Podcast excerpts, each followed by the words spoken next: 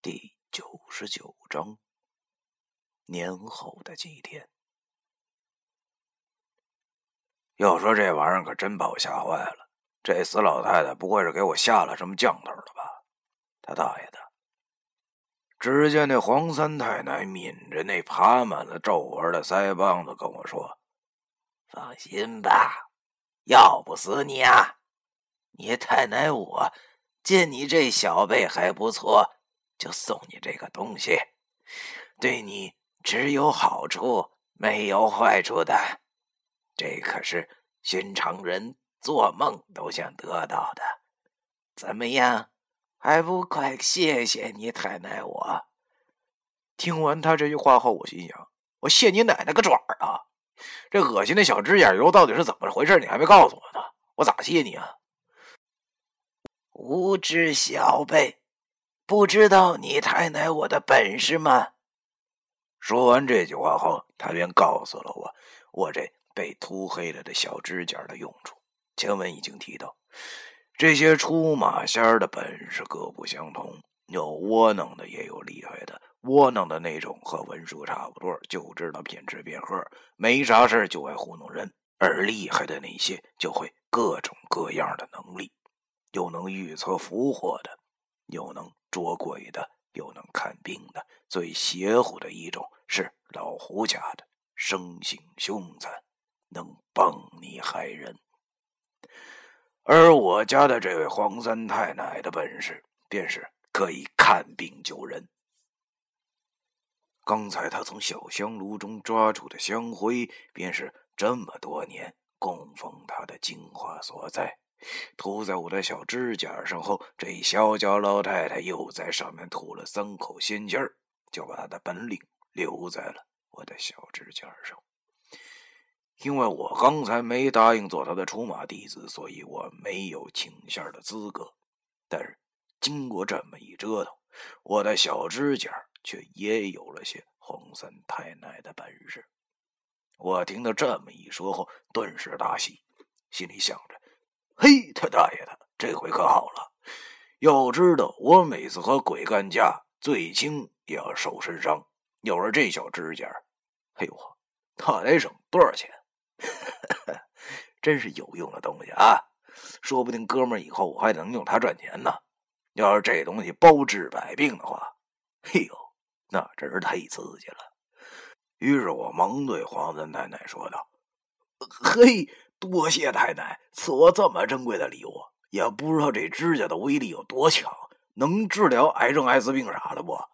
要要是您您您受累，把这剩下九个指甲都涂了呗。”黄三太太显然不知道癌症和艾滋病是个什么东西，她对我笑着说：“小贝，不要太天真了。你太奶我虽然在你身上施展了神通，但是你终究不是出马弟子，所以这指甲也只能治疗一些小病，如风寒什么的。”还可以止血，明白吗？不得不说，老天爷对我也太不公平了。总是当我抱着极大的希望去面对每次的奇遇的时候，忽然就给我来一个下马威，这简直是有些峰回路转呐！我还以为这黑指甲有多牛逼呢，没想到它充其量就等于几片阿司匹林和几片邦迪呀。说白了，这简直就是鸡肋嘛！我终于明白了，那些网络小说其实都是扯淡啊！那些主人公们的奇遇，一个比一个牛逼，不是得到啥宝贝后大杀四方，就是得到什么神功后秒杀宇宙的。其实那都是假的，都是白日做梦。他大爷的，老子我真遇到过几次奇遇，的确一次比一次倒霉。这他妈的才是生活啊！我苦笑着望着我的黑指甲，竟然越看越恶心，怎么这么娘娘腔呢？于是我哭笑不得的对黄三太太说：“ 那多谢黄三太太了啊！我还有点事儿，就不打扰您静修了。我先走了啊！我实在不想在这小脚老太太身边再多待一会儿了。我还得赶快回屋吃饺子才正道。这大过年的，哎。”那黄三太太点了点头，对我说：“嗯，去吧，回去吧。如果你以后想当出马弟子的时候，再来找我吧。”说吧，这老太太便飘到了墙边，往上一跳，就不见了。仓房里只剩下了我自己。我叹了口气，走出了仓房后，回了屋子里。家里人正在吃年夜饭，我奶奶见我回来了。有些抱怨的对我说：“为什么出去这么晚？叫我赶快去吃饺子。”我对我奶奶笑了笑，坐到了桌子边由于不敢让家人看见我这黑指甲，只能屈着小指拿起了筷子，草草的吃完了饺子后，便回到了我的房间，躺在床上，耳边听到的是长辈们继续打麻将的声音。我望着我的小指甲，心里又乱成了一团。真没想到，这大过年的还不消停，居然让我知道了这种事儿。但愿老天保佑，那三位大仙儿能早点把那烟袋子找回来吧。要是真生出什么妖怪来，那就真出大乱了。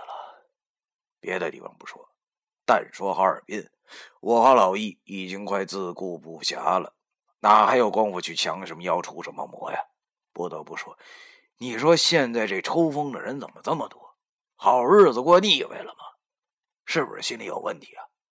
没事抢什么太岁皮和偷什么百日院呢？这不闲的吗？还有什么放走女鬼的那树上？我操你大爷的啊！没事放女鬼干什么？害得我老易担惊受怕的过两年，现在一点头绪都没有。要说人呢，还真就不能有什么本事。一有什么本事啊，就往歪的地方想。我脑子忽然想出了一个念头，那就是还是当小老百姓最好。虽然说人为刀俎，我为鱼肉，但毕竟无知是福啊，最起码能过个踏实的生活。我忽然有了一种，如果这两年期限能挺过去的话，就回龙江的感觉。我实在是不想再过这种提心吊胆的日子了。到时候回龙江。哪怕在大街上摆个小摊儿，也算是能过个安稳日子呀。切，哎，算了，不想了。现在想什么都没有用。我望着这个看上去油汪汪的黑指甲，听那黄三太奶说这指甲还能止血，我忽然很好奇，于是便坐起身，用它使劲的向我左手手背划去。左手的手背被划出了一道口子，血顿时渗了出来。我开始聚精会神的望着那伤口，期待见证奇迹的时刻。十五分钟过后，我感到我眼睛睁的都有些酸了。刚才那小口子才一点一点的合上了。我发誓，我真想当时就拿把剪刀把这恶心的黑指甲给剪了。十五分钟才恢复，这也叫神通？好像揪个肉皮盒的人都能办得到吧？他大爷的！我有一种被那黄三太奶给耍了的冲动。都说岁月无情，人既如此。你说我一堂堂二十多岁大小伙子啊，本来就五弊三缺重孤僻，小手指甲又长，现在却好像又涂了这么一层多情的黑指甲油，让别人一看都会以为我是个二爷的。我他妈找谁说理去？算了，再想这些也是没有用了。既来之，则安之吧。我想着老天爷饿不死瞎家雀的道理，迷迷糊糊的就这么睡着了。说来也奇怪，我竟然又梦见了那个逃跑的女鬼。这个梦我已经梦见过很多次了。他还是背对着我，不紧不慢的向前走去，而我每次都傻了吧唧的向他追着跑。等我快抓到他肩膀的时候，不出意料的就会醒了。这破逼梦到底是什么意思啊？我睁开了眼睛，已经是大年初一的早上了。大大爷的，新年的第一个梦竟然还是噩梦，看来这一年也好不到哪儿去了。我擦了擦眼屎，想起了文书的那句招牌台词：“日有纷纷梦，神魂欲吉凶。”呸呸呸！我慌忙摇了摇脑袋，看来我是和那老神棍待在一起时间久了，竟然也有一点被他传染成了骗子的趋势。这可不行，那老家伙知道个屁呀！好在过完年之后的这几天都挺消停的，啥事儿没有，整天宅在家里看《西游记》，还有那个什么《西游记后传》，望着电视里那猴子跟患有颈椎病一样，脖子都不会转弯，说话都不张嘴。我又感觉到了国产电视剧的强大，打斗场面就跟卡了碟一样，一个镜头能反复个五六遍，够愣的。最恐怖的就是那片头曲了，嗨，我欲成仙，快乐无边。搞不懂这么反动的歌曲怎么还会通过审核呢？正月十六，我家那几个长辈们又到碾子山串门了，当然了，我也去了。碾子山。老刘家还是前几年的样子，挺大个院子，鸡鸭鹅四处闲溜达。只是岁月不饶人，老刘太太的白发又多了不少，而且这老太太好像脑袋也有些不好使了。见我们来了，虽然还认识，就是他一把抓住了我大爷的手，不停的念叨：“你们谁在外面看见我的大儿子了？有没有啊？啊？”他出去打工那么多年了，为啥还没回来啊？我那些长辈们见老太太这样，慌忙劝她，对她说一些善意的谎言，无非是你大儿子现在在外头有出息了，等挣了大钱以后才回来之类，哄好了老太太。刘二叔把我们招呼到那屋，果然，刘喜、刘大爷还是一点消息都没有。只是前几年京村里出去打工的人讲，好像在哈尔滨看见了刘大爷，但也只是猜测，不确定。这时，刘玉迪把我叫了出去，到了他的房间。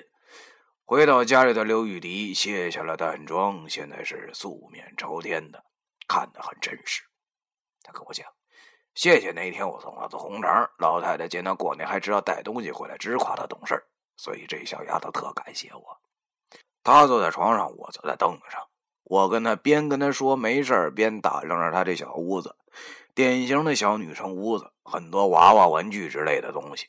但是这些物品的摆放倒是挺吸引我的。我在文书店中的古书上见过，好像这是风水摆放位。窗户上吊着一个小鱼缸，里面游着一条小红鱼儿。如果我没猜错的话，这好像就是。金鲤化龙之局，当然了，这个局并不是真的能把那条小红鱼变成龙，只是应了水命之人的好兆头。刘禹迪是汉河得水命，此水是死水，虽然清澈，但不灵动。但是这屋子里有这么一个风水局的话，水中有鱼，便灵动了起来。可能是刘二叔弄的吧，真是可怜天下父母心呐！下午的时候，我们一行人便要启程回龙江了。刘玉迪要了我在哈尔滨的手机号，说是没啥事的话就找他玩去。我点了点头。要说我俩从小到大确实挺合得来的，毕竟我俩属性相生，我是木命，他是水命。要说我这个人，典型的小市民心理，遇到点啥事就好瞎寻思。我心里想着，这小丫头啊，现在长得这么水灵，真是出乎我的意料。要是我们之间再发生点什么，那该多好啊！想到这里，我又苦笑了。得，他大爷的，咱还是别想这些事儿了啊！都说保暖思淫欲，但是我现在还一副两年的短命相呢，而且五弊三缺压着，想透个气儿都难，还是别瞎想了。先想想明后天回哈尔滨该怎么找那个女鬼再说吧。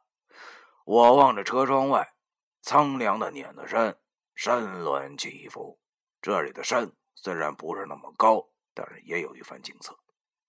初春时节，积雪已化，只剩下光秃秃的山脉呈现着黝黑的颜色。下午的阳光透在车窗上，打在脸上，暖洋洋的，给人一种慵懒的感觉。